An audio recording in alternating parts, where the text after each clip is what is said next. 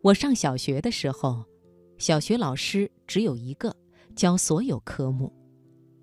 有一天语文课上，老师突然教起了唱歌：“长亭外，古道边，芳草碧连天。”那时不理解含义，体味不到离别，也听不出沧桑，只是觉得歌词挺美的。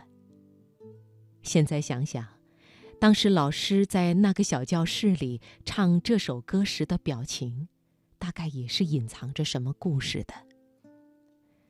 可能那是记忆里很早的启蒙。长亭外，古道边，便是心中的送别之地。还有一个谜一样的送别后的故事。朋友说，他父亲送他去上大学，送到后。他不小心把包丢了，父亲的钱和证件什么的都在里面。父亲没有责怪他，只是让他好好的在学校念书，自己一个人回去了。十多年前，讯息远不如现在这么发达，跨了好几个省份的距离，什么都没有的父亲是怎么回家的？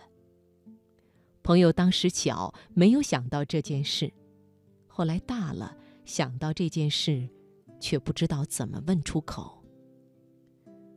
若说这是人生，也不乏有一个温柔却带点残酷的侧面。对照记一九六三这本书，三个作者同写火车的那一章，作者胡红霞在《从此生活有了远方》里面有段话写道：“要走了，父亲母亲送我到胡同口。”还要往前送，我说：“你们回去吧，过年的时候我就回来了。”父亲说：“走吧，走吧，想着写信回来。”父亲停下了，母亲独自继续往前走。自行车骑出老远了，我回头见母亲还在往前走。我知道，从此真的是出远门了。母亲送你有多远，你前面的路就有多远。雷平阳在关于母亲的札记里，同样有一个细节。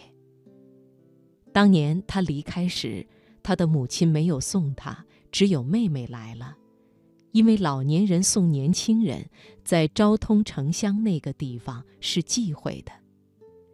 这样一看，前者送让人感同身受。后者不送，让人刻骨铭心。两个送与不送的母亲，都逃不开一个“爱”字。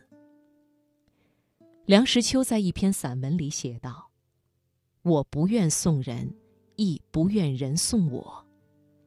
对于自己真正舍不得离开的人，离别的那一刹那，像是开刀。凡是开刀的场合。”照例是应该先用麻醉剂的，使病人在迷蒙中度过那场痛苦，所以离别的苦痛最好避免。梁实秋还说：“你走，我不送你；你来，无论多大的风雨，我要去接你。”我最欣赏这种心情。